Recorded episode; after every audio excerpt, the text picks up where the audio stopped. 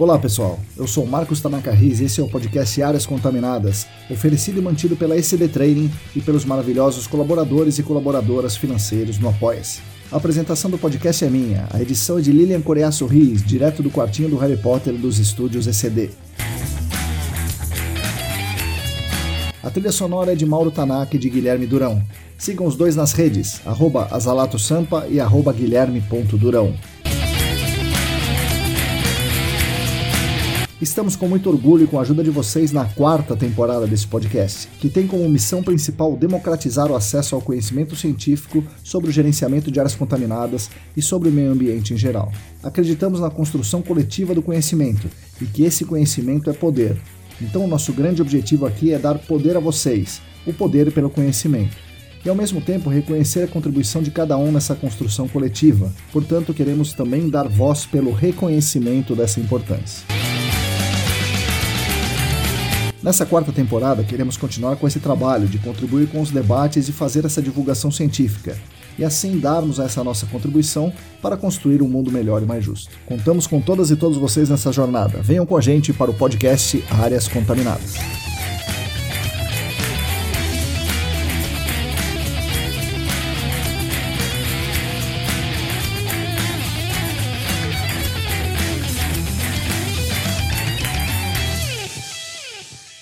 Olá, para todo mundo que está aí lavando a louça, guardando a pilha de roupas secas, indo para o campo, esperando sair os resultados dos amostradores passivos, bom dia, boa tarde, boa noite.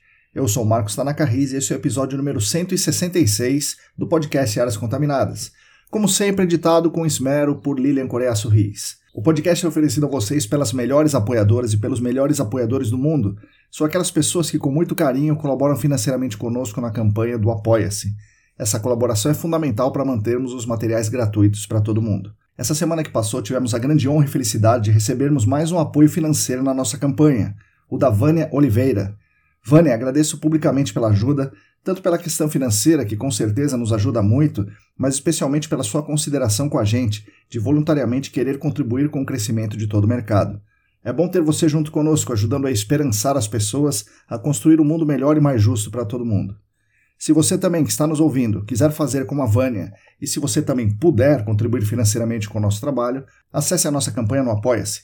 É simples, é rápido, é barato. Entre no site apoia.se barra ecdambiental e siga lá as instruções. Fazendo isso, você ajuda muito a manter os nossos canais gratuitos de divulgação científica.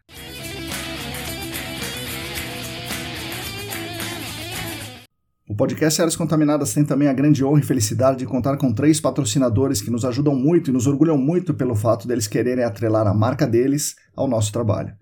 O patrocínio master é da Clean Environment Brasil, que comercializa produtos e tecnologias para investigação e para remediação de áreas contaminadas. Acesse o site da Clean www.clean.com.br. Os patrocinadores ouro são o Laboratório E-Consulting e a Vapor Solutions.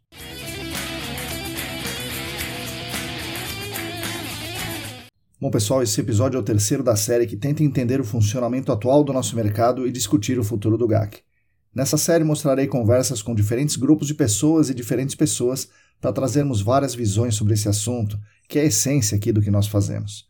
Falaremos sobre a relevância do GAC para a sociedade, o status atual do nosso mercado, as condições dos trabalhadores e trabalhadoras no dia a dia e o que há por vir em termos de tecnologias contaminantes, mercado e a vida do trabalhador, é claro. Nesse terceiro episódio da série, converso com Calvin Yost, o nome mais proeminente quando pensamos em digital no GAC. Como é esperado, ele é um ardoroso defensor do uso da tecnologia no mundo inteiro, especialmente no GAC. Mas não o uso pelo uso, e sim o uso como uma forma de respeitar mais o que ele chama de ouro do GAC. Ouro do GAC que são os dados, os dados que nós obtemos no campo. Como a essência do GAC é coletar e interpretar dados, ele considera que devemos cuidar com mais carinho desse ouro do GAC e para isso há ferramentas muito interessantes no ambiente digital. Nesse episódio, ele conta um pouco dessa visão dele e expõe alguns pontos interessantes para empresas e trabalhadores e trabalhadoras prestarem atenção para um convívio saudável com o digital em um futuro muito próximo. Espero que vocês gostem desse episódio e gostem da série. Fique agora com as palavras de Calvin Yost.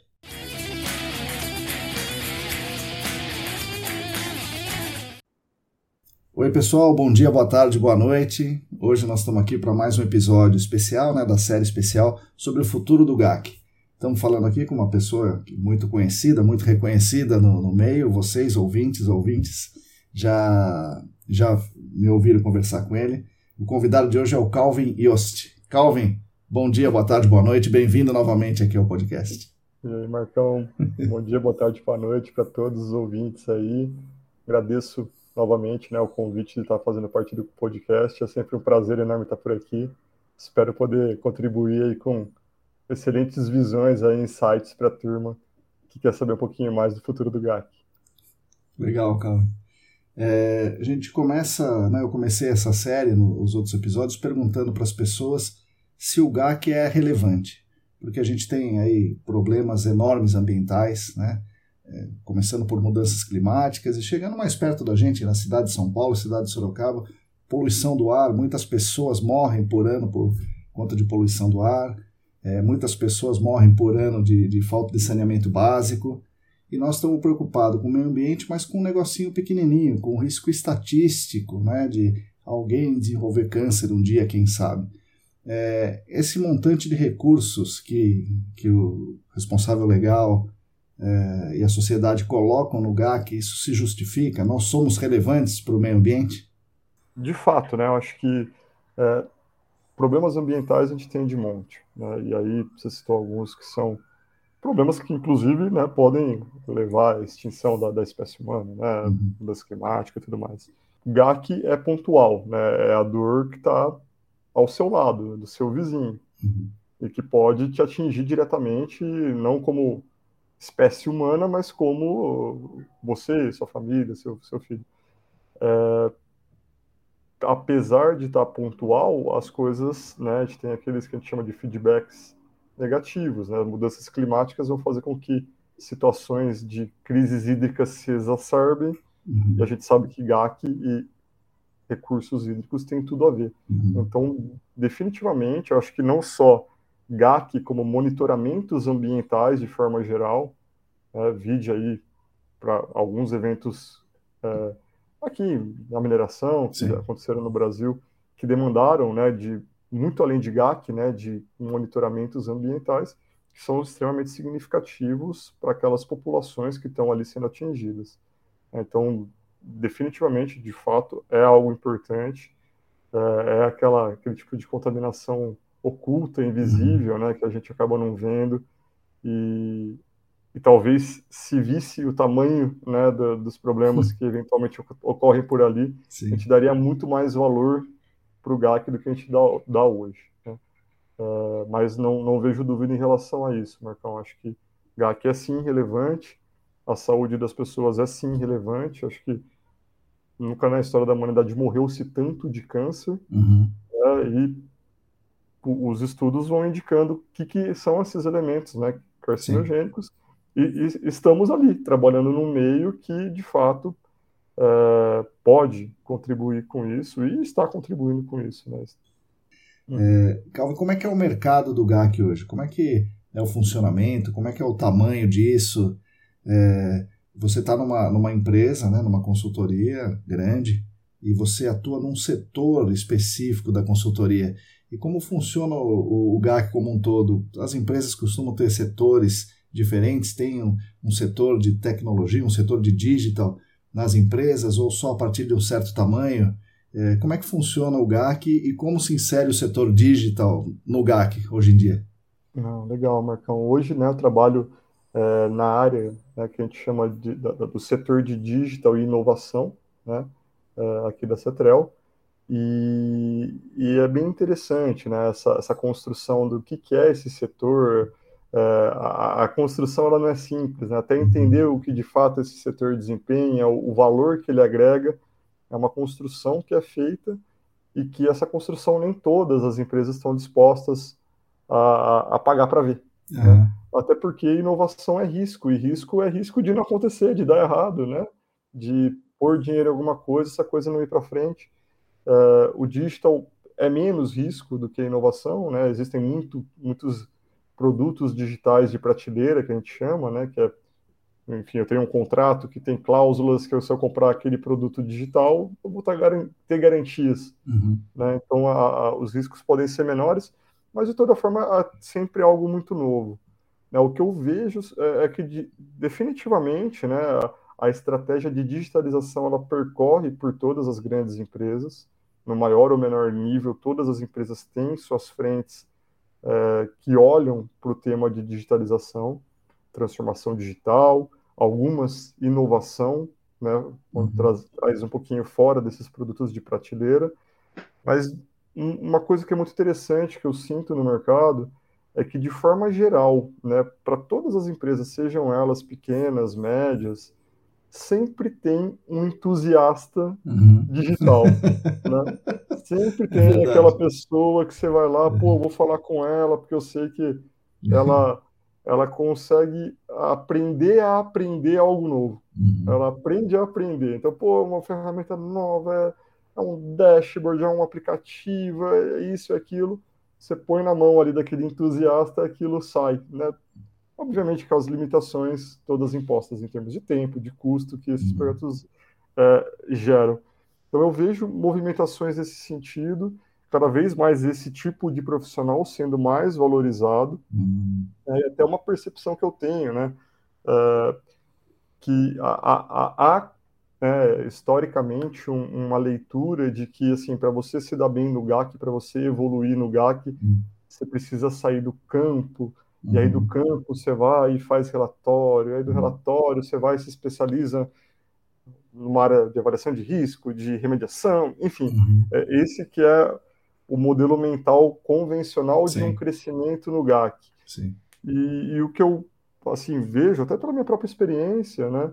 Se você consegue, de alguma forma, agregar valor para o seu processo, você não precisa necessariamente seguir né, esse, esse modelo mental ou essa, esse, essa história. Uhum. Né? Eu, eu mesmo fui um cara que tive pouquíssimas oportunidades de ir a campo. Óbvio que eu, que eu né, até você foi meu professor lá na pós, eu, eu uhum. tentei superar essa deficiência de campo com a pós, né, lá do SENAC, Uh, entendo que hoje eu consegui ter muitas ferramentas ali que a pós me ofereceu com essa visão do campo, uh, mas apesar de eu ter tido pouca experiência de campo, né, o, o, essa minha vertente de digital, e não precisa ser digital, né, acho que pode uhum. ser qualquer outro elemento que agregue valor. No meu caso foi digital, inovação. Essa minha vertente agregou valor nos processos, um ponto que eu consegui progredindo na carreira, fazendo uma boa carreira, uma carreira interessante. Uh, então é, é, é, meio que uma quebra de paradigma mental, assim, pô, não, não, não, necessariamente, né? Óbvio que assim a maioria das vezes vai acontecer dessa forma, porque é, é meio que o convencional, é meio que o esperado. Hum mas não necessariamente. Aí o pessoal brinca assim, pô, mas cara, a gente vai lá pro campo e, e já amassou barro pra caramba. eu falo, olha, eu, eu, já amassei muito barro também, mas meu barro é digital. é, então, é, é, engraçado quando a gente tá ali na, nos é. cursos, nos treinamentos, nas aulas, os alunos às vezes têm alguma dificuldade com alguma ferramenta específica que você consegue, de olhar, uhum. né, entender tudo que está dando problema por trás, todos uhum. os, os desdobramentos. Então, assim, para chegar nesse ponto de olhar para uma coisinha e já saber, claro. já passei muita noite em claro, tentando sim, fazer acontecer, né? assim como muita gente, né? Mas, enfim, eu acho que essa é uma, uma, uma mensagem interessante, né?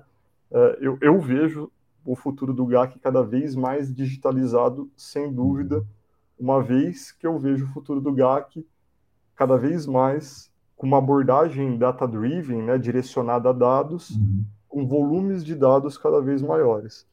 Esses volumes de dados cada vez maiores não vão caber no Excel, vão precisar de sistemas especializados para que as coisas consigam fazer algum sentido para o ser humano que está tomando as decisões na ponta, uhum. né?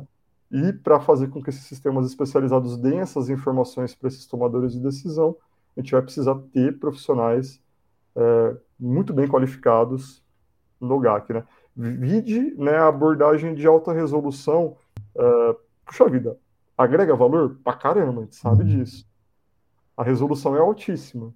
A, a quantidade de dados que vem dali é altíssima. Para conseguir tratar aqueles dados, tem os sisteminhas que eles usam ali, que são específicos. Então, assim, precisa, precisa, precisaram ter pessoas né, olhando para isso. Né, e hoje, quem consegue usar esses dados muito além do PDF tem muitos outros insights do que aquelas pessoas que só olham para os picos no PDF. Sim. Então, eu, eu acredito muito e eu vejo o mercado se movimentando para isso. né, esse profissional com essa vertente digital e que se adapta fácil a essas tecnologias que todo ano mudam, né, que uh, sofrem um update, que melhoram, que tem uma nova interface, muda o botão, muda a funcionalidade.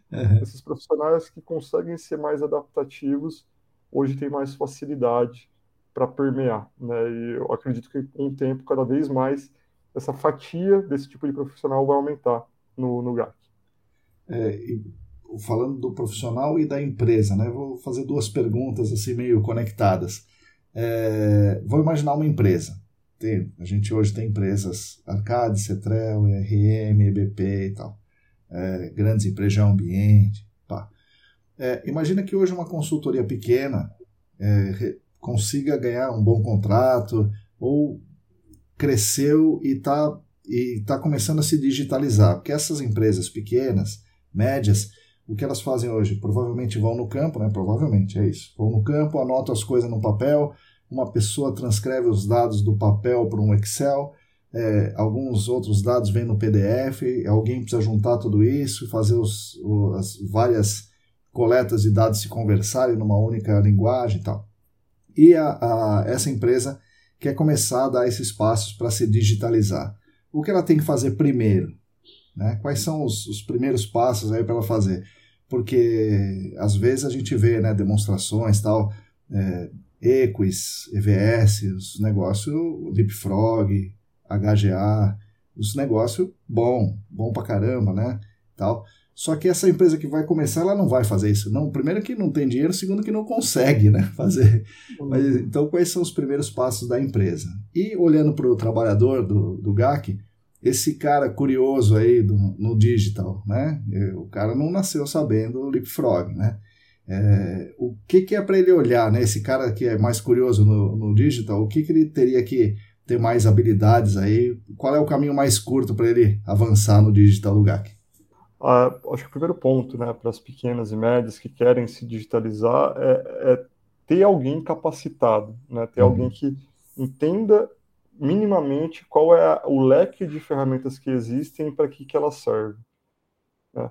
É, esse definitivamente é o primeiro grande movimento que eu enxergo, que seja o próprio né, dono da empresa, né? uhum. né? que, que vai ter essa visão mais geral, mas enfim, alguém, obviamente, quanto mais operacional, mais as coisas vão acontecer, uhum. quanto mais é, cargos de liderança, mais a visão estratégica vai acontecer. O interessante é que tenhamos todos, mas a gente sabe que não é essa que é a realidade, né? Mas seriam essas as duas, as duas visões. É, um segundo passo que eu vejo, e para mim o primeiro passo, essas, essas empresas entenderem o conceito de bases de dados federadas, é, que é algo que eu bato muito tá, nas minhas aulas. É, pô, Excel não é base de dados. Um Axis pode ser. Excel tem as suas limitações, ele é muito usado como base de dados, mas ele não é base de dados se algum dia eu precisar de alguma informação do meu projeto, eu preciso uhum. saber que existe um único lugar, um único repositório eu posso consultar as informações de qualquer projeto que eu tenho. Uhum. O que comumente acontece é cada projeto que eu tenho, eu tenho uma pasta dentro de um SharePoint ou do computador. Uhum. Essa pasta vai ter ali uma pastinha dentro que chama dados analíticos, uhum. que é um Excel, onde vão estar listados ali os dados do laudo. Né? Em geral, é isso que costuma acontecer. A partir do momento que as empresas entendem que não, não é isso, e sim, eventualmente, um Axis, e aí essas ferramentas que você falou também, um Equis, um HGA, que é os passos né, mais evoluindo nessa, nessa, nesse caminho. Uhum. É, mas, eventualmente, entendendo que tem que ter um repositório único, um único conhecimento do saber, uma única fonte da verdade, que independendo se meu laudo corrompeu, se meu Excel a gente apagou uma coluna sem querer e não uhum. conseguiu resgatar. Independente do que aconteceu, eu tenho onde consultar. A partir dessa base de dados federada é onde tudo acaba acontecendo. Né? O, um, um, dos pontos que eu vejo hoje de evolução já, Marcos, eu acho que foi um, um, algo muito legal que aconteceu, eu acho que muito por conta da pós do Senac, entendeu-se o conceito de EDD no mercado. Uhum. Hoje, esses Electronic Data Deliverables, que nada mais é que uma máscara de Excel que vem do laboratório junto com o laudo em PDF, uhum. né, que ela é toda padronizada, bonitinha, com os resultados analíticos, entendeu-se que isso é, é, bom, é importante. É, esse é um primeiro passo para a gente ter a base de dados federada. Esses EDDs que alimentam essa base de dados federada, certo, é, certo. esse único repositório. É, a provocação que eu faço hoje né, para o mercado é beleza, turma, entendemos que dados analíticos vêm do laboratório em forma de EDD. Mas e as outras naturezas de dados? Sim, pois é. E o, e o meu nível d'água? Sim, e meu perfil construtivo? né? E minha topografia? Exato. Então, assim, eu tenho várias outras naturezas de dados, meus dados de remediação. né? Eu tenho várias outras naturezas de dados, Uhum. alta resolução, meus MIPs, enfim. É, essas outras naturezas de dados hoje ainda estão esquecidas nesse conceito de bases de dados federadas, de únicos repositórios do saber. Hum. né? Então a provocação que eu faço é, assim como há dois, três anos atrás, que pouca gente sabia o que era um EDD, usava o EDD, hoje muitas pequenas e médias empresas usam já esses EDDs, os laboratórios já estão preparados para oferecer esse, esse serviço. É, vamos começar a questionar as outras empresas do ramo, né? As empresas de sondagem, é, as empresas de remediação, enfim, todos esses que, que hoje também nos fornecem dados, empresas de topografia, né? que nos fornecem esses dados de outras naturezas para que a gente alimente também essa base de dados federada com essas naturezas. Né? Então, é, um pouquinho na minha leitura, e eu, eu vejo nesse cenário bem positivo, né? O mercado, ele rapidamente entendeu que isso era bom, foi provoca provocações colocadas ali no contexto dos cursos, né, das provocações que a gente costuma fazer, foi Uhum. bem aceito, e a gente está evoluindo nesse caminho, né? Eu acho que naturalmente, em algum momento, vai se entender que, puxa vida, agora eu preciso de um banco de dados de mais alto nível, que tenha certos módulos de controle que hoje um Axis, ou enfim, a base que eu estou usando não tem. Uhum. A migra-se para uma ferramenta dessa e assim Certo. sucessivamente. A gente vê até algumas ferramentas já com custos hoje muito mais amigáveis para essas pequenas e médias, Uhum. que não são tão restritivos quanto eram no passado. Certo. E a segunda pergunta, eu falei demais aqui, me Não, perdi é, na, é do, é do trabalhador, né? Você falou da perspectiva da empresa e do trabalhador. O que, que ele tem que mexer primeiro? Ah, né? Excelente. Eu acho que é, é, é um pouco da primeira leitura que eu tive na primeira questão. Assim, é, é um trabalhador que é, tem que se apropriar um pouquinho desse leque, conhecer minimamente, não precisa se aprofundar, mas minimamente saber o que, que existe por aí. né? Da mesma forma que, de forma geral, no GAC, a gente entende é, o que, que é um low flow, o que, que é um MIP, o que, que é um, um DPE, Uhum. né, essas siglas hoje são bem Sim, convencionais. sim. Todo mundo do GAC meio que sabe o que isso significa. É importante que em algum momento também se o que é um Power BI, o que é um- uma automação, o que é um Equis, o que é um HGA, né? Uhum. Entender o que são essas opções que hoje, né, é por onde transitariam esses dados que, que na minha visão é o ouro do GAC, né? Se a gente Sim. trabalha com linha de evidência, Sim, o que, que são essas linhas de evidência Pois é. se não nossos dados? pois é. Né? Então, ele que define todo, e quanto melhor a gente cuidar desses dados, tratar esses dados e conseguir ter boas informações a partir dele, deles, muito melhor né, vai Uhum. ser nosso trabalho. Então, eu vejo que, assim, minimamente, o, o ideal né, que um trabalhador do GAC consiga permear por esses termos, por esse, por esse linguajar, sabe? Ah, tá. Saiba falar essa linguagem, saiba o que, que é mais caro, o que, que é mais barato, onde dá para ir, onde não dá, Uhum. né, onde eu tenho limitação. É, com isso, ele consegue criar a própria estratégia, definitivamente. E não necessariamente ele precisa implementar essa estratégia. né? É, um- uma outra leitura que eu tenho, Marcos, é, quando a gente fala né, dessas empresas pequenas e médias e Uhum. tudo mais, a gente sempre bate no mesmo formato de pequenas e médias do GAC Uhum. que é uma empresa que vai, que faz sondagem, que coleta amostra, que né, faz relatório. Sim. E a minha provocação para o futuro do GAC é até uma diferente, né? Coisas que eventualmente a gente não tem ou, tem pouco, né? Eu vou dar o exemplo mesmo dessas. Por que no GAC não termos uma empresa de digital para GAC? Uhum. Vamos pensar ali uma startup que Sim. vai lá, é, compra uma infraestrutura digital que tem Equis, que tem EVS, que tem um Uhum. monte de coisa, e oferece o serviço de gestão Sim. de dados. Entendi. É, Entendi. Por que, que eu preciso fazer um relatório se hoje eu sei que tem demanda no mercado para isso? Eu posso agregar valor. Né? Vou dar um outro exemplo muito mais distante. Uhum. Né? Hoje, é, quando a gente, quem, quem, é do, do GIS, do desenho, uhum. sabe né, que não é clicar um botão que faz uma pluma ser desenhada. eu tenho meus dados de monitoramento, que dão minhas concentrações em campo. É, esses dados, obviamente, que passam por métodos de interpolação, como a crigagem, mas a crigagem por si só ela não te dá a pluma final. Uhum. Precisa-se de idas e vindas até chegar num, desenho de Sim. pluma. Aí eu vou dar um exemplo aqui. Poxa, ia ser tão legal se surgisse uma startup que, a partir de um, de um algoritmo de machine learning, reconhecesse essas concentrações, aprendesse com os desenhos de pluma antigo uhum. e conseguisse indicar uma, um formato de pluma novo. Sim. Né? Muito além da crigagem. Uhum. Né? Uhum. Pô, quanto tempo que a gente não gasta com isso para fazer esses desenhos? Gasta-se um bom tempo. Né? Vai, volta, revisões.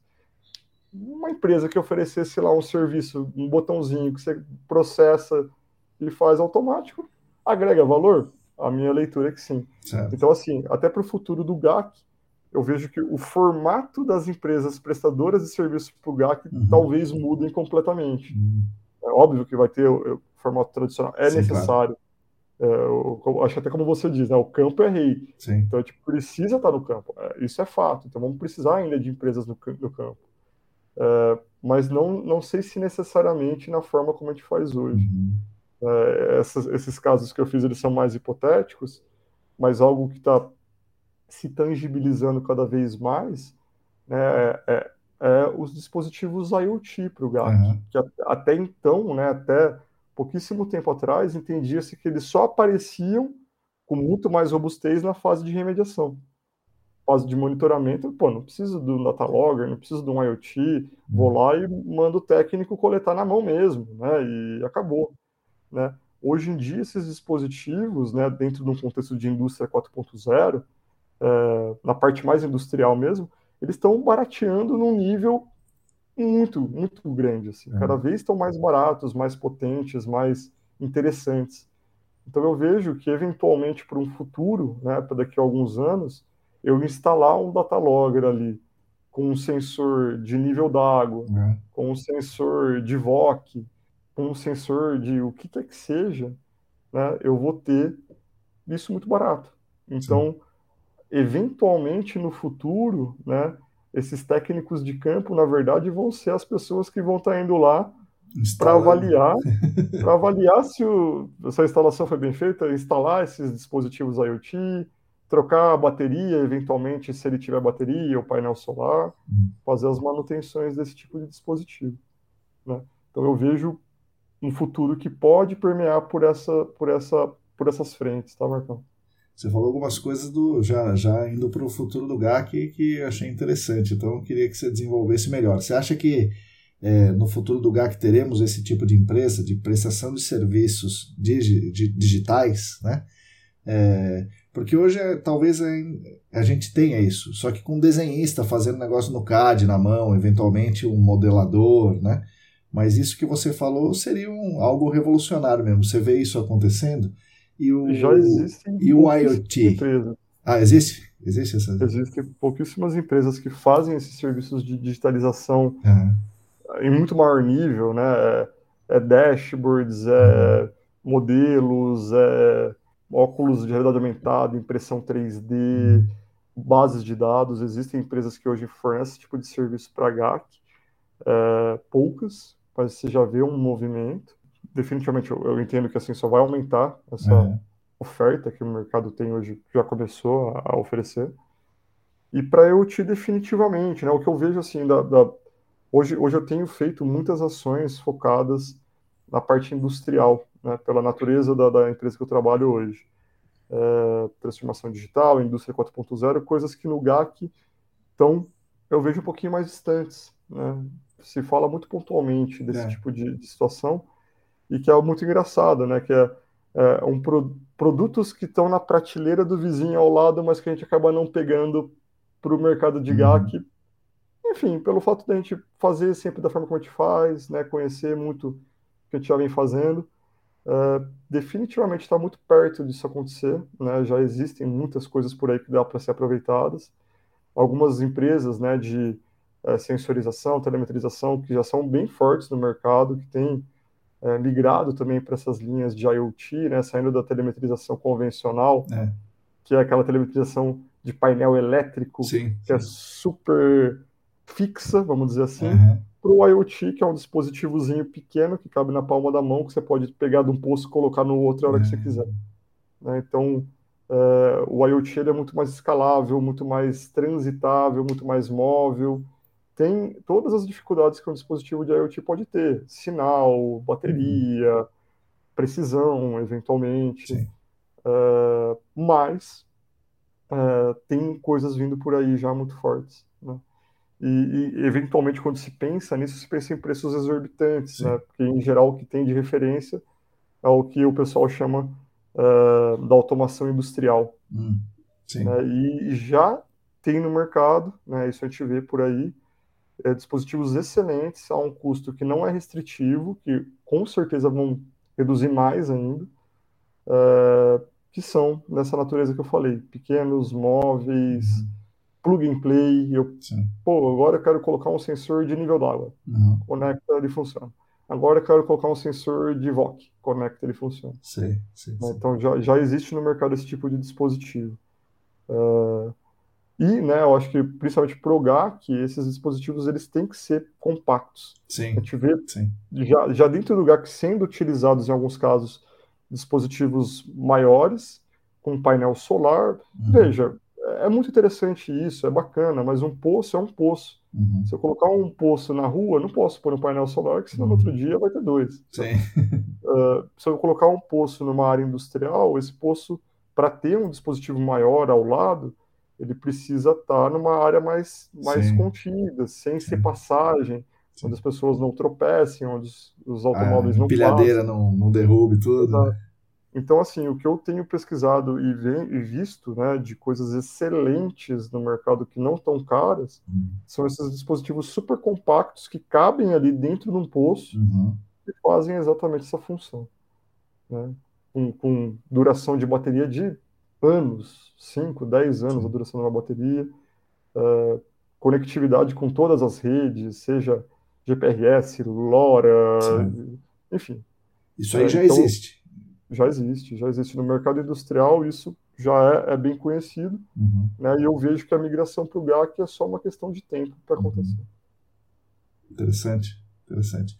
Bom, é claro que o, o profissional, né, é, que vai fazer isso, que vai conduzir isso, que vai participar dessa transformação, ele precisa é, ser capacitado para isso. Né? Você falou algumas competências e habilidades que o, o profissional tem que ter, mas também agora, é, ontem mesmo, eu, eu vi no, no LinkedIn uma postagem sua que você está participando de um projeto e esse projeto tem como do, do, um dos objetivos capacitar é, digitalmente, tecnologicamente, os trabalhadores do GAC.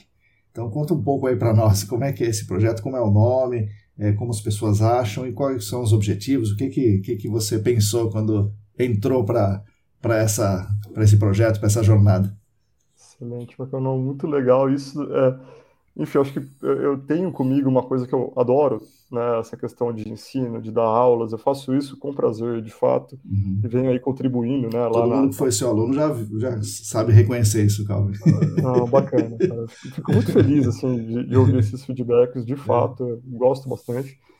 É, tenho contribuído com a pós do Senac aí já uhum. fazem alguns anos, né, nessa nessa, nesse módulo de digitalização, de digital, ferramentas, funcionalidades, dados. É, e, e, e, durante essa construção foi algo muito interessante, né? Porque é, observando assim o formato como hoje a gente tem feito coisas excelentes, tá? E, em momento nenhum é, é um demérito após ou ao que está sendo feito ali. Então, eu acabei de falar agora, né? Que a, a lógica dos EDD surgiu no mercado uhum. dentro desse contexto né, da nossa pós. Eu vejo que tem, tem alguns nichos que ainda após ou, ou os cursos que estão lá não estavam conseguindo entrar. Né? Um profissional que eventualmente não tem ou a disponibilidade de tempo ou a disponibilidade financeira né, para conseguir fazer um curso muito maior, que é uma pós-graduação, é, ou um curso é, durante a semana, né, que é, o, que, é, aqueles cursos compactos, né, que é, é ou é, eventualmente até cursos que estão aí no radar, né, de aperfeiçoamento profissional, uhum. que eventualmente também vão, vão, vão surgir aí na, na, linha de digital, né? Pô, eu, eu não quero me aprofundar a nível de uma pós, eu não quero me aprofundar a nível de ser um, um, um curso de aperfeiçoamento profissional para nossa, saber muito sobre um tema, uhum. eu quero conhecer esse tema, assim, num, num, nível superficial médio, né? Eu gostaria de entender o que, que, que é essa ferramenta ou esse tema. Então, nesse, nesse espaço, né, que eu vi uhum. que hoje, por exemplo, muitos dos times de campo, né, sofrem com essa situação. As pessoas de campo têm mais dificuldade eh, para fazer essa pós, porque está sempre viajando para um lado para o outro, não consegue garantir que vai estar todo sábado ali, sim, né, sim. presencial e tudo mais. Uh, então, surgiu ali, né, um, um, né nesse grupo, né, da, da, desse projeto, uh, essa, essa, essa visibilidade. Assim, puxa vida, temos então, né, no mercado profissionais que gostariam de estar é, se aprofundando mais, entendendo um pouco melhor algumas funcionalidades, mas que não, não tem hoje né, isso disponibilizado. É, nesse, nessa, nessa leitura, né, é algo que para mim é até bem novo, assim, os parceiros que eu tenho estão me ajudando bastante nisso, hum. é, essa jornada que entende-se como e-learning, né? É, um curso online que você vai lá, com um clique, em qualquer hora do dia, você pode consultar e ver aquele material. Né? É interessante que muitos dos meus alunos também, ao final do, do curso da pós, eles comentam assim, puxa vida, Calvin, mas eu já esqueci aquele, aquele dia, aquele item que você falou, eu queria poder, né, eventualmente assistir de novo sua aula, venha, né, vamos assistir. É. Mas eu vejo que isso está muito mais cômodo, está muito mais em linha do que é, é essa expectativa. Né. Então, né, nesse grupo, né, a gente desenhou aí o que a gente está chamando hoje de EcoBytes Academy. Uhum. É, o EcoBytes... É, vem ali de uma brincadeirinha de palavras, né? Eco, obviamente, de, da parte de ecologia, meio ambiente, o bytes, né, escrito como bytes de computador, mas que também tem a ver com bytes Sim. de mordidas, né? Então, pequenas mordidinhas, né, pequenos drops ali, pequenas gotas de conhecimento, é uma academia para que a gente se aproprie de pequenos temas uh, ambientais. Então, assim, eu, né, do meu lado técnico, que eu consigo contribuir é, com essa, essa leitura das funcionalidades, das ferramentas né, do, do mercado de digital, uhum. é, e, e, que é muito bacana, né, que na, na prática, assim, é, é, todos esses cursos que, que eu venho dando já há algum tempo, que eu adapto para esse formato de e-learning, modifico os dados, uhum. modifico um pouco a estrutura é, do, do curso, ali mudo o formato dela e levo para esse formato do e-learning. Uh, a gente fez até o momento né, um desses cursos que já está divulgado, né? E a ideia é que surjam muito, muitos mais. Uhum. Né? O primeiro foi justamente é, pensando nessas ferramentas de business intelligence, né? Uhum. De, de, BI, e aí o Power BI como né, a grande ferramenta que a gente usa no curso, é, mas com a linguagem toda de meio ambiente. Certo. Então, assim, o que, que hoje né, um profissional de monitoramento ambiental, de GAC, é, precisa para conseguir usar minimamente uma ferramenta de BI. Né? Se, tem cursos e cursos por aí, você pode sim. no YouTube abrir ali e ver um curso de alguém que é um especialista em finanças sim, ensinando sim. Power BI. A pessoa que está ali aprendendo Power BI pela primeira vez, que é da área de GAC, de monitoramento ambiental, de, de gestão de dados ambientais, ela vai ter que fazer uma, um baita de um, de um malabarismo mental para conseguir adaptar aquilo que ela aprendeu com uma pegar outra linguagem. O, pegar o que é mais relevante ali, né? Exato. Difícil, né? Para quem não, não, entende nada, pro, é muito difícil. Para o que precisa ali no dia a dia, né? Uhum. E essa é a nossa proposta, assim. A gente vai direto ao ponto. Então, você vai aprender no Power BI exatamente aquele elemento que vai te dar a matriz transposta. Uhum. Aquele elemento que vai te dar um gráfico da evolução das concentrações ao longo do tempo. Uhum. Aquele elemento que vai te dar uma estatística de box plot uhum. para você fazer uma análise mais avançada dos seus dados. Né? Então a gente vai trazendo esses elementos que a gente entende, né, que são conceitos que, se construídos rapidamente, vão começar a agregar valor no dia a dia dessa pessoa. Né? Então, esse primeiro aí de, de BI, né, que a gente desenhou, ele vem né, até numa tentativa de ver se esse e-learning vai ser bem aceito pela comunidade uhum. de, de GAC, de meio ambiente. É, e uma vez que a gente tem entendido isso, aí a ideia é que a gente propague esse curso para muitos outros módulos é, atualmente de digital, né, que é de fato essa área que hoje eu consigo ter mais essa, essa, essa visão técnica uh, um pouquinho mais de profundidade e, eventualmente, dando muito certo, até mais, né? Puxa vida, por que não colocar uh, as outras áreas de GAC também, uhum. né, dentro desse conceito, desse contexto?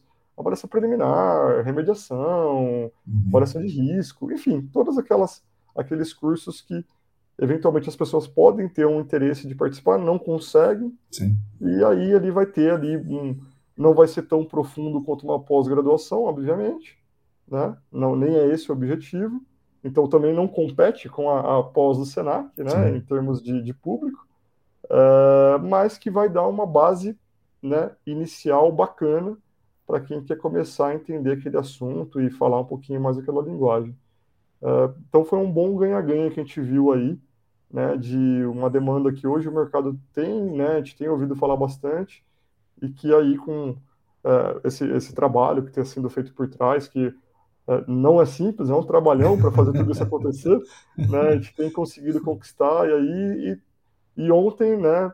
Por, por incrível que pareça, aí um é. dia antes do nosso podcast é, foi o dia que a gente fez a primeira divulgação mais oficial é, dessa iniciativa, né? Então, aos que tiverem interesse aí que estão ouvindo o podcast e que gostar, gostariam de conhecer um pouquinho mais, é, ou procurem pelo meu meu LinkedIn ali, Calvin Yost ou no próprio LinkedIn pela iniciativa EcoBytes Academy. Uhum. É, EcoBytes, o Bytes com, com Y, y uhum.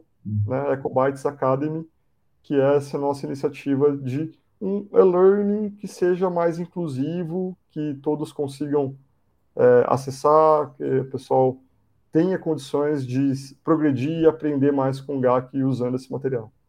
Você acha que o e-learning, nesse formato, cursos pequenos, é, relativamente baratos comparado com, com a pós, comparado até com os cursos da ESAS e do SENAC, mais curtos, mais baratos, mais direcionados para uma etapa.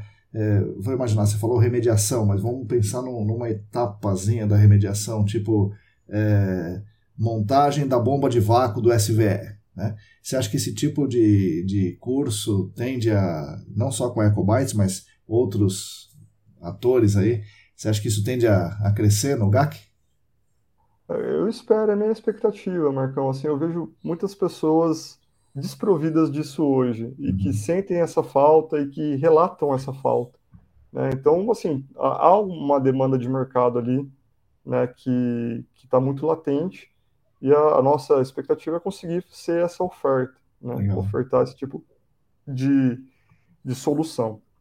Uh, e, e, eu acho que cada vez mais, assim, os cursos de forma geral, eles têm se adaptado para esse formato da dor, da dor presente. Assim, eu tenho uma dificuldade Agora. naquele momento, eu quero resolver ela. Eu não quero desbravar o mundo todo, dar uma uhum. volta ao mundo, aprender um milhão de coisas para conseguir resolver aquele problema do meu presente.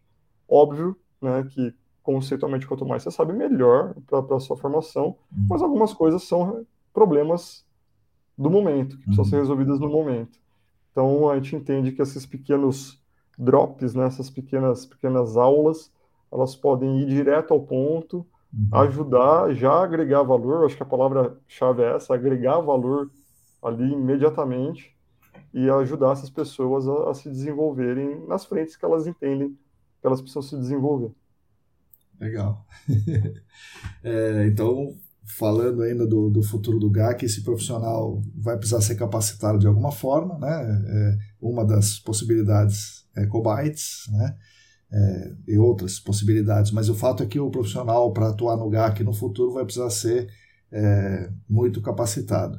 E como é que vai ser a concorrência desse profissional que precisa ser capacitado com o Chat GPT e outras ferramentas que, que vão surgir aí no, no, no caminho que fazem parte, né, é a parte do trabalho do cara, né? Não é que faz parte do. É, as, os dois sentidos aí do fazer parte do trabalho. Ou ele faz mesmo a parte do meu trabalho, ou ele acompanha o meu trabalho e, e é uma ferramenta. O Leandro e o, e o Rafael Sato falaram que isso já está sendo usado, isso é muito positivo e tal. É, como você vê isso? Isso está sendo usado? Isso é positivo? E o, o, que, que o trabalhador precisa se capacitar para trabalhar com isso a favor ou contra? Uma boa pergunta, é uma pergunta que assim é, é o, sempre me fazem, é um medo frequente, assim, pô, a tecnologia vai substituir o emprego uhum. uh, do trabalhador, né? A minha leitura é outra, assim, uh, o trabalhador adaptado a utilizar a tecnologia vai substituir o emprego do trabalhador não adaptado para usar a tecnologia. Uhum. Né? Essa leitura que eu tenho hoje.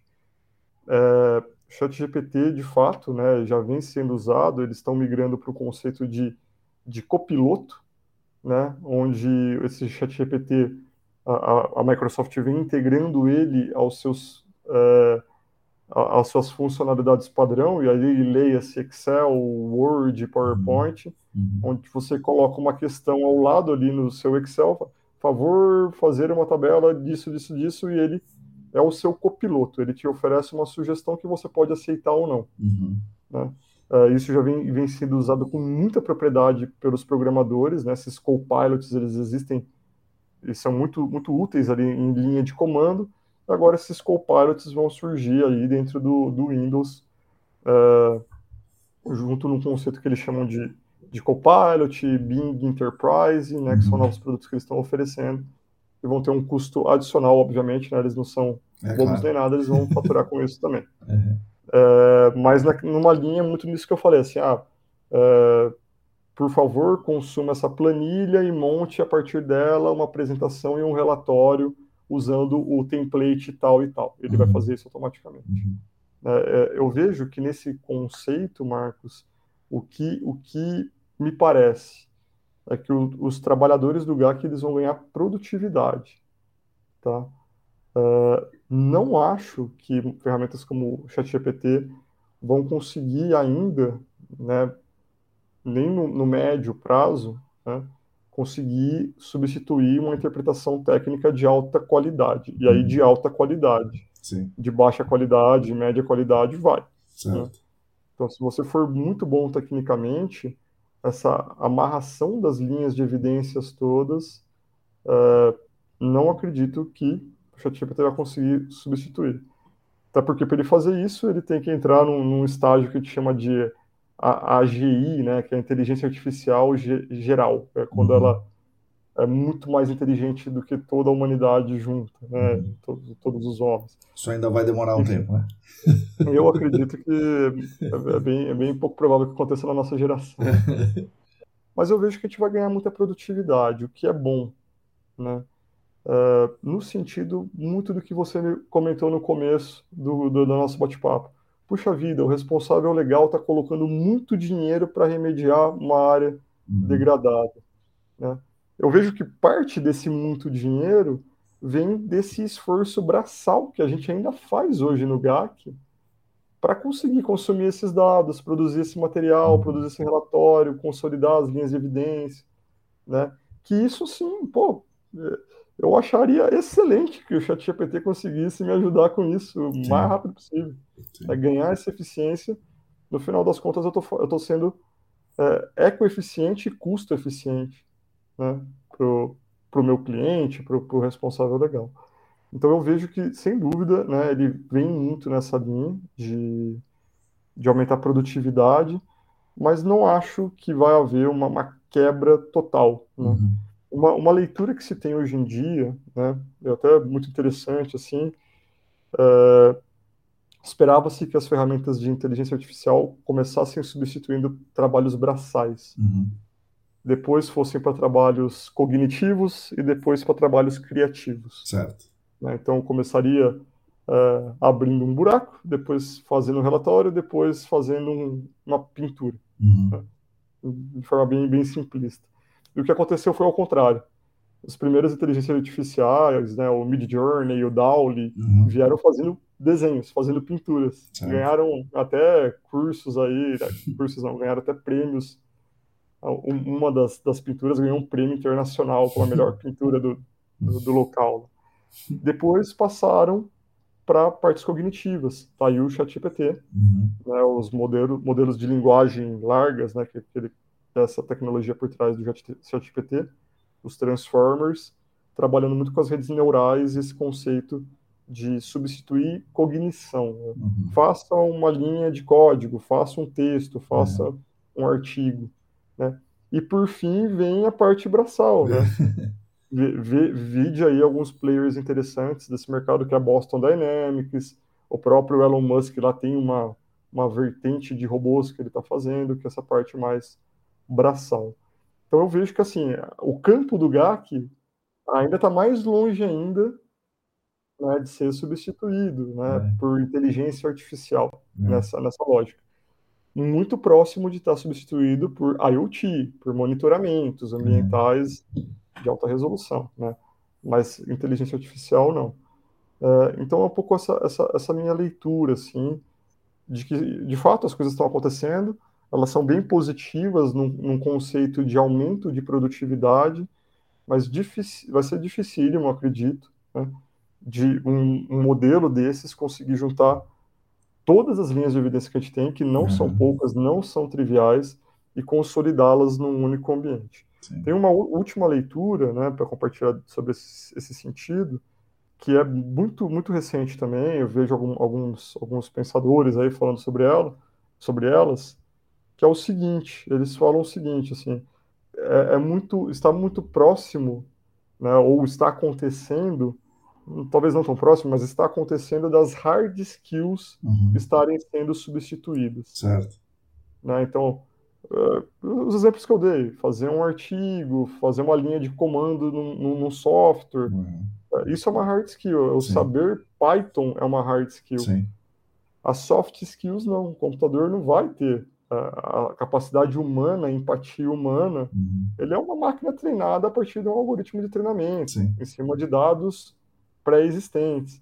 Então, essa, essas soft skills que hoje só os humanos têm, e que para GAC é importantíssimo por Sim. conta de todas as relações que GAC tem com sociedade, Sim. com órgãos públicos, com Sim. cliente, isso a máquina não substitui. Uhum. Então, assim, para quem está pensando nessa, nessa questão, obviamente que é importante você ter uma, ser especialista em algo, entender alguma coisa muito bem a fundo em termos técnicos, mas quanto mais boas relações você conseguir ter, de fazer as coisas acontecerem num sentido político muito positivo, assim, uhum. né, no sentido político bom, uh, isso nenhuma máquina vai fazer por você. Uh, e, e, até tem outras visões, né? Assim como uh, hoje, né, é muito convencional, a gente tem lá o sem parar, que a gente Sim. opta por pagar uhum. para abrir uma cancela e fechar uma cancela.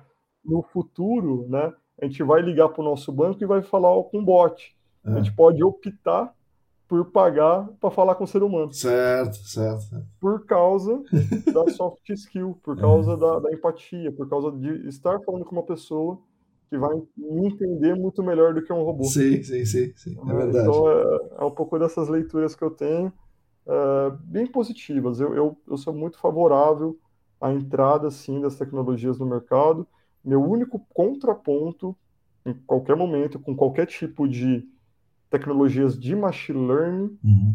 é a parte ética. Sim. O machine learning ele aprende com Isso. um dado é. pretérito. Que alguém, um que alguém deu, né? que pode ser enviesado. Uhum. Esse dado pode mostrar um comportamento que é um comportamento que, inclusive, eu entendo como sociedade que eticamente não é um comportamento a se repetir. Uhum. Então, assim, se os nossos modelos de machine learning e aí, aí eu estou indo num contexto até muito mais geral que GAC, né? Mas se eles estiverem enviesados para o que quer que seja, né? E quando a gente fala de, de ética, assim, tem muitos casos muito, muito claros de, de modelos de machine learning racistas, sim, né? Isso está posto, é, é, é, estudado e é conhecido. Dentro do GAC a gente precisa entender ainda o que, que é isso. Uhum. Né? Mas, eventualmente, o que eu vejo, se a gente ensinar esses modelos algum pressuposto. Ah, eu vou falar os pressupostos que você, já, você sempre fala, o poção, uhum. o foco em, em, monitorar água e não solo. Uhum. Se a gente começar a treinar nossos modelos com esses pressupostos, sim, sim. ele vai aprender a partir desse e vai reproduzir isso. Claro, é. Então, quando eu falo parte ética, tem muito, muito esse conceito, né, da gente ensinar os nossos modelos, uh, obviamente, quando se fala de pessoas, a, a parte ética de fato, uhum. mas quando se fala de dados, é esse, esse, esse entendimento de que você vai estar ensinando um negócio que você quer que ele reproduza. Sim. Se aquilo Sim. você não acha que ele tem que reproduzir, né? Pois aí é. vai ser um problema a mais que você vai ter que lidar e depois. Para mudar depois, vai, não vai ser fácil, né? Nada fácil. Não entendi. E como, e como é que você vê então o mercado, né? O mercado vai do GAC, né? Vai continuar se expandindo ou vai ter uma retração? Vai entrar novos contaminantes? porque o uso da tecnologia talvez, como você falou, talvez barateie os, os trabalhos. É, você vê os órgãos ambientais no Brasil inteiro aumentando a exigência ou diminuindo a exigência. O que, que você acha que vai acontecer com o GAC nos próximos aí cinco anos, sei lá, dez anos? Não, bacana. Eu acho que de forma geral, assim, eu vejo os órgãos ambientais cada vez mais apropriados e, assim, uhum. é, é muito muito legal você estar tá lá naqueles cursos onde os órgãos participam e você vê muita gente de órgãos Sim. querendo é, se apropriar, né? Puxa vida, é uma sinalização muito bonita do mercado Sim. de que, de fato, esse é um tema relevante, é um tema importante, é um tema, como a gente comentou no começo, que merece atenção e que os órgãos estão se apropriando para que isso aconteça. Acho que hoje, né, minha, minha leitura é que a gente tem uh, problemas de GAC desconhecidos gigantescos. Sim, com certeza. Né? Com certeza. Então, é, acho que muito antes do nosso mercado começar a regredir por conta de uma tecnologia nova que eventualmente possa surgir, a gente tem um passivo, literalmente um passivo Sim. de passivos a serem descobertos, que estão sendo explorados, gigantesco. Sim, né? com certeza. Somado a isso, o que você falou né, dos novos uh, poluentes, dos novos tipos de compostos, e, e, e, eventualmente até áreas que hoje né, não, não são tanto foco do GAC. Uhum. No Brasil, a área da parte de agropecuária, agricultura, né, que tem áreas enormes ali que, que precisa ser entendido se aquilo está é, adequado, não está adequado, né? Uhum. Então a gente tem espaço de sobra, né, para crescer e crescer muito. Obviamente, é que existem setores que eu vejo que tem espaços hoje muito mais pulsantes. A área de digital é uma delas. Uhum. Né? É, assim como tem outros espaços que eu entendo que vão, é, eventualmente, a médio e longo prazo, diminuir a, a parte de um, um, campo ali que hoje eu posso substituir com IoT. Né? Então, acho que vão ter áreas que vão aumentar mais, áreas que vão diminuir mais, mas, como um todo, eu, eu não tenho dúvida de que o bolo do GAC uhum. é um bolo que vai crescer. Uh, divide aí, né, pequenas e médias empresas que têm surgido aos montes, temos excelentes players entrando no mercado. Uhum. Isso reflete um mercado em crescimento, um mercado em ascensão, que tem espaço, né, tem muito sim, espaço para que muita coisa seja feita. E você vai vai estar tá no GAC daqui a 5 anos, 10 anos? Ou você vai estar tá pescando lá em São Carlos?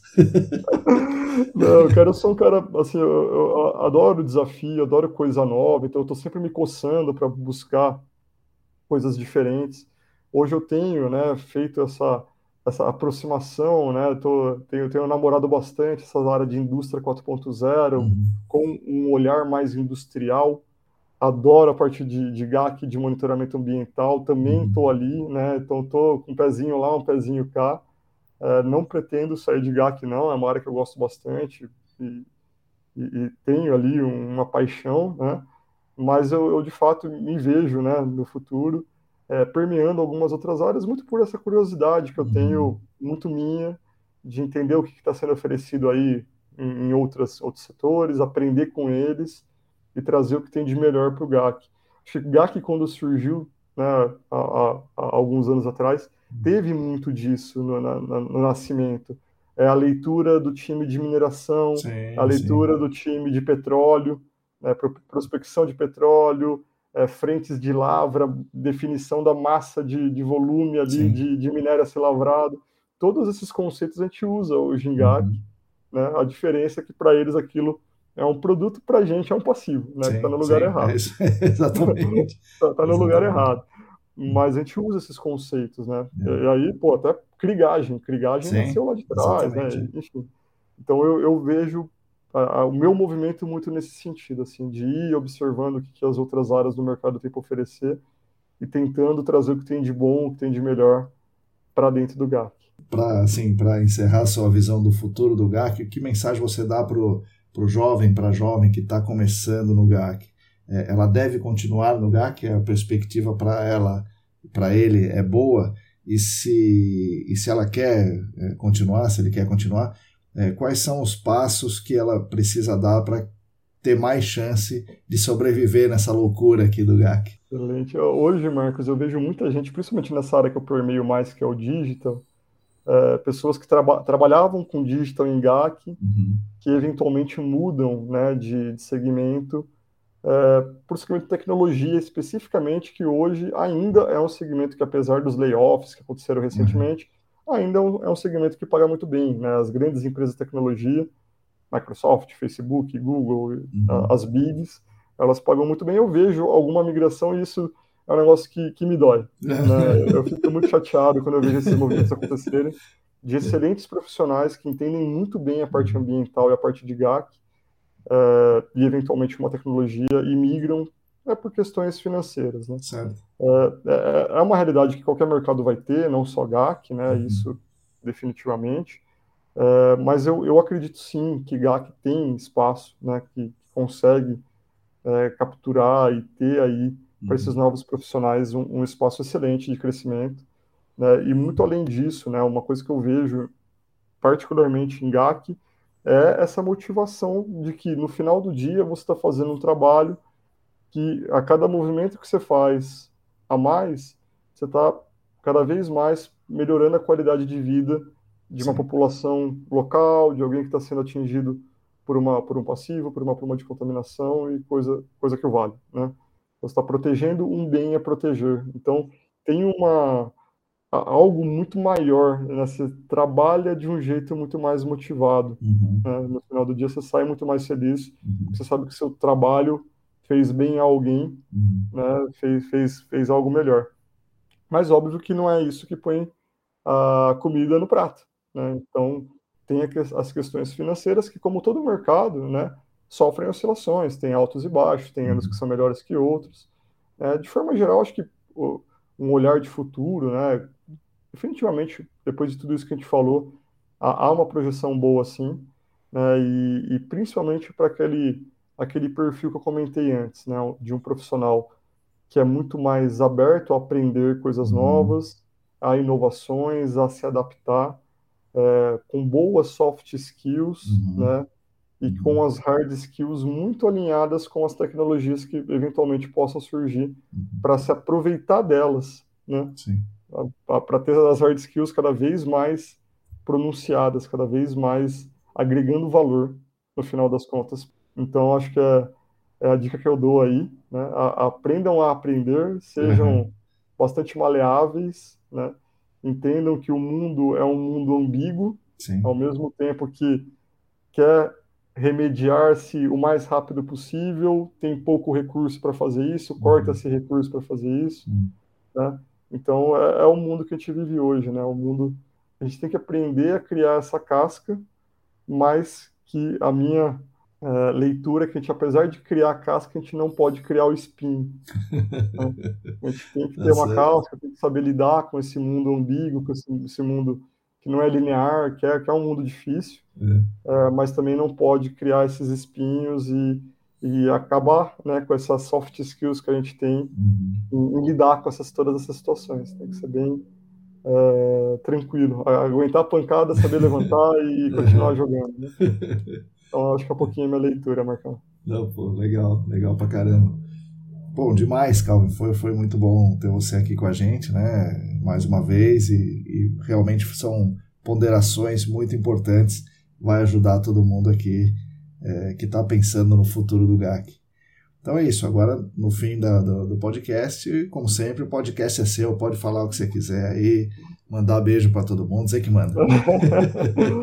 Marcão, não. É, obrigado aí por me, me, convidar por essa iniciativa do futuro do GAC. É, é excelente. Eu acho que é esse tipo de iniciativa que consegue ali alimentar todos os ouvintes a criar insights, ter ali né, é, outras formas de olhar uhum. para aquilo que a gente está tão acostumado a olhar no dia a dia. É, fico feliz de, de, ter sido convidado. Convido né, a todos os ouvintes que, caso se interessem em conhecer mais da iniciativa lá do projeto do EcoBytes Academy, acessem lá no LinkedIn, né, temos nossa página também, ecobytesacademy.com.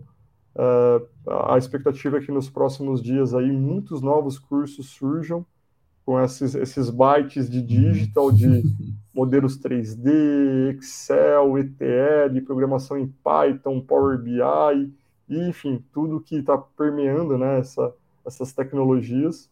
Uh, e, eventualmente, né, essas coisas, uh, de fato, a gente vê que, que há espaço até esses outros que a gente comentou, né, o uhum. GAC de forma geral. Mas é, é, é um prazer enorme estar aqui com você e conte comigo aí para futuros podcasts que você achar que cabe um pouquinho aqui do, do, das minhas visões aqui, que eu puder contribuir, eu sou muito grato aí em ajudar. Legal demais. Valeu, Calvin.